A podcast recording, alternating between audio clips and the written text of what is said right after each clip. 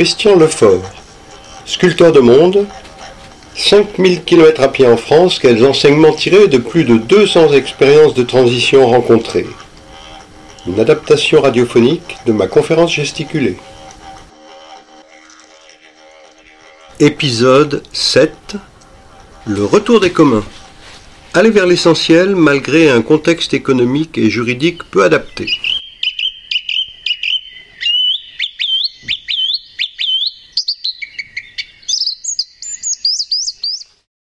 Dans les épisodes précédents, lorsque nous avons parlé de monnaie locale complémentaire, nous avons dit qu'il s'agissait d'un outil commun dont se dote un groupe de citoyens pour euh, favoriser la production et les échanges locaux. Lorsque nous avons parlé du premier parc d'éoliennes citoyennes, nous avons dit qu'il s'agit d'un outil de production commun pour de l'énergie renouvelable dont se dote un groupe de citoyens pour la vie sur son territoire. Lorsque nous avons parlé de jardins partagés, de bacs de compost partagés, d'outils partagés par des paysans boulangers, nous avons là aussi parlé de mise en commun de biens matériels. Donc clairement, dans tous ces exemples, on voit apparaître la notion de commun. Moi, lorsque j'ai fait mes études, on m'avait parlé de la propriété privée, qui est bien encadrée, protégée par le Code civil depuis Napoléon. On m'a parlé de la propriété des biens publics, les biens de l'État et les biens des collectivités locales, mais quelque chose d'intermédiaire, honnêtement, on n'en parlait pas. Bien sûr, je savais que au Moyen Âge et jusque vers le XVIIIe siècle, il y avait eu des biens communs qui avaient été un peu au centre de la vie collective.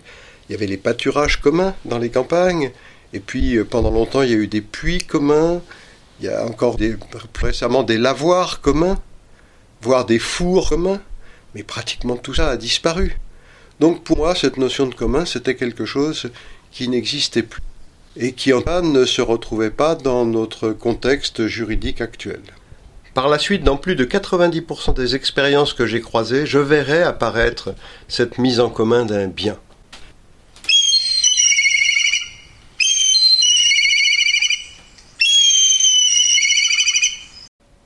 Je voudrais vous raconter une petite histoire.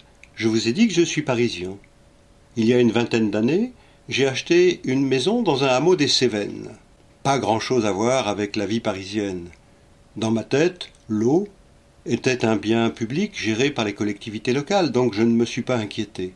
Quelques mois plus tard, ouvrant les robinets, j'ai vu que l'eau coulait de moins en moins. Alors je suis allé voir les voisins du hameau pour leur demander s'ils avaient le même problème.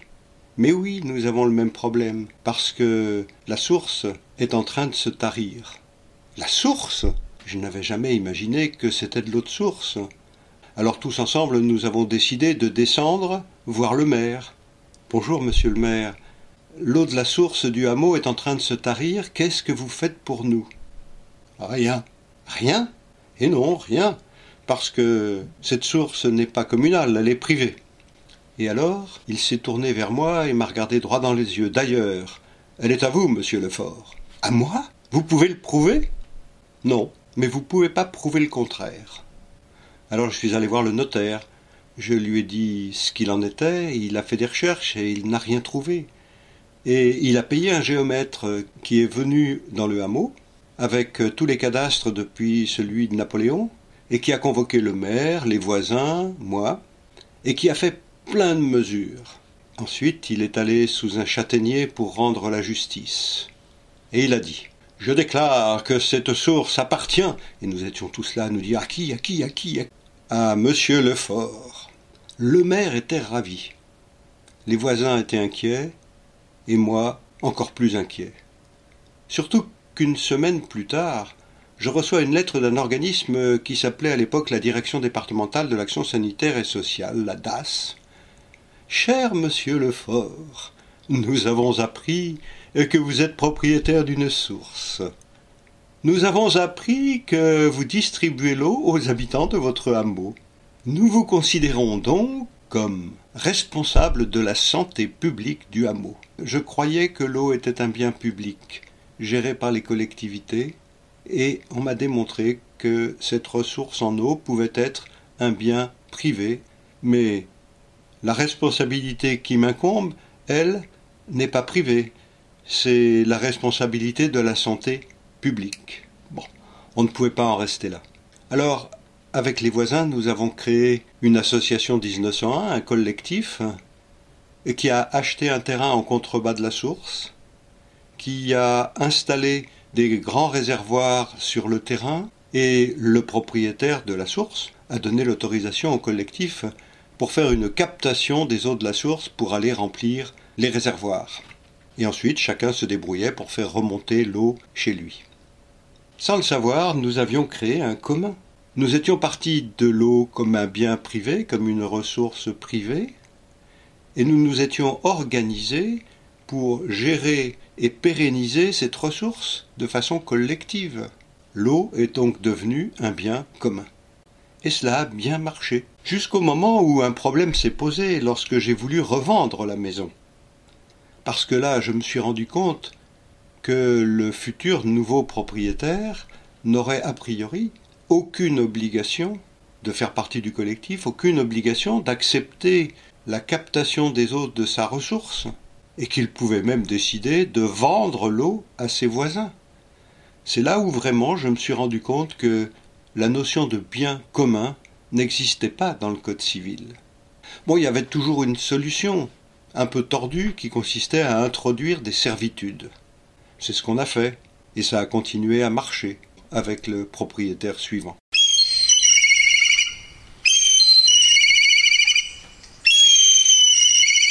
Je n'avais pourtant toujours pas vraiment conscience de ce qu'était un commun, jusqu'à ce qu'à la fin de la deuxième année de marche, en arrivant près de l'île, un interlocuteur me dise Mais viens donc avec moi à la réunion de l'Assemblée des communs.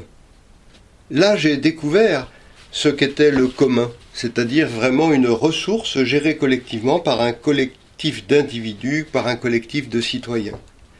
J'ai découvert que les communs que j'avais vus étaient tous des communs matériels, des outils, des parties de bâtiments, des terrains.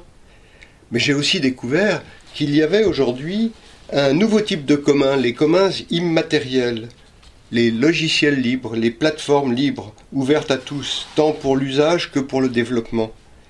J'ai découvert que les développeurs de ces logiciels, de ces plateformes, se battaient pour reconnaître juridiquement ce nouveau type de bien de façon légale, et ce dans tous les pays du monde, et, et pour commencer aux États-Unis.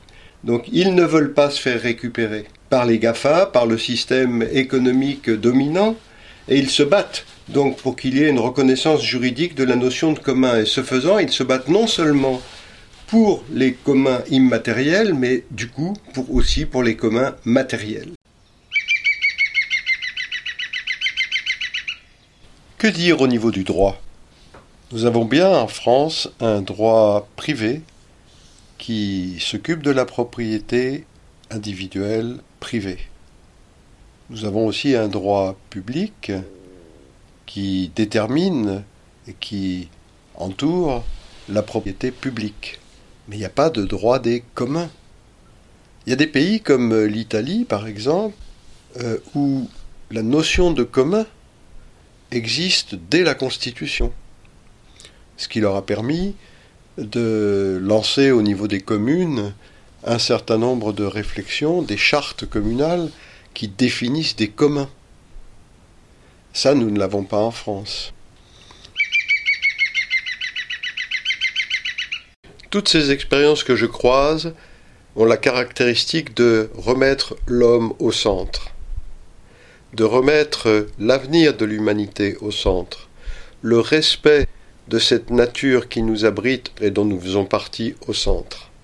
Mais toutes s'accompagnent aussi, ou presque toutes, de l'émergence du commun.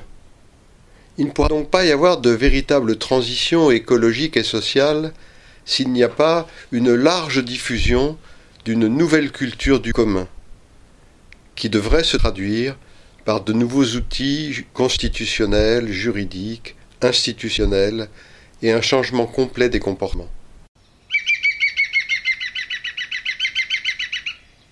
Il y a d'ailleurs de plus en plus de gens en France qui réfléchissent à cette notion de commun qui réfléchissent aux outils qu'il faudrait mettre en place.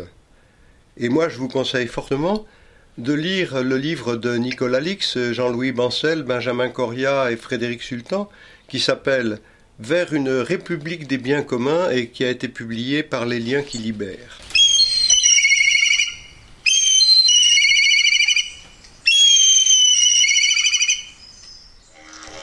Dans le prochain épisode, nous parlerons d'un autre commun lié à l'habitat collectif.